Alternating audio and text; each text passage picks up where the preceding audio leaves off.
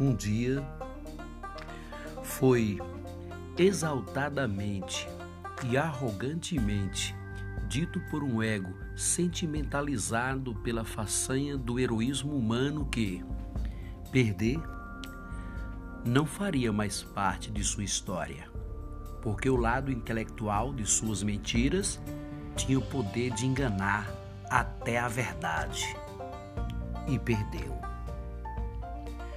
A autoconfiança fantasiosa já levou até mesmo muitos conhecidos como fortes e experientes a tombarem com suas forças no chão.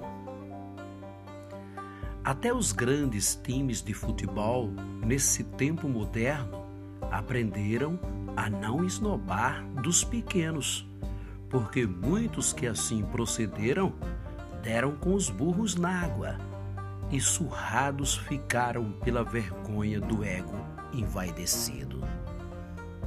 Agora, imaginem só o preparo de um grupo que, de duas uma, ou não tem noção alguma para falar tamanha sandice, ou então é por puro prazer mesmo de mentir, abrir a boca e ter a coragem de proferir que contra um adversário comprovadamente popular, forte e experiente, seu candidato vai ter mais de 3 mil votos de vantagem em um município de aproximadamente 14 mil votantes.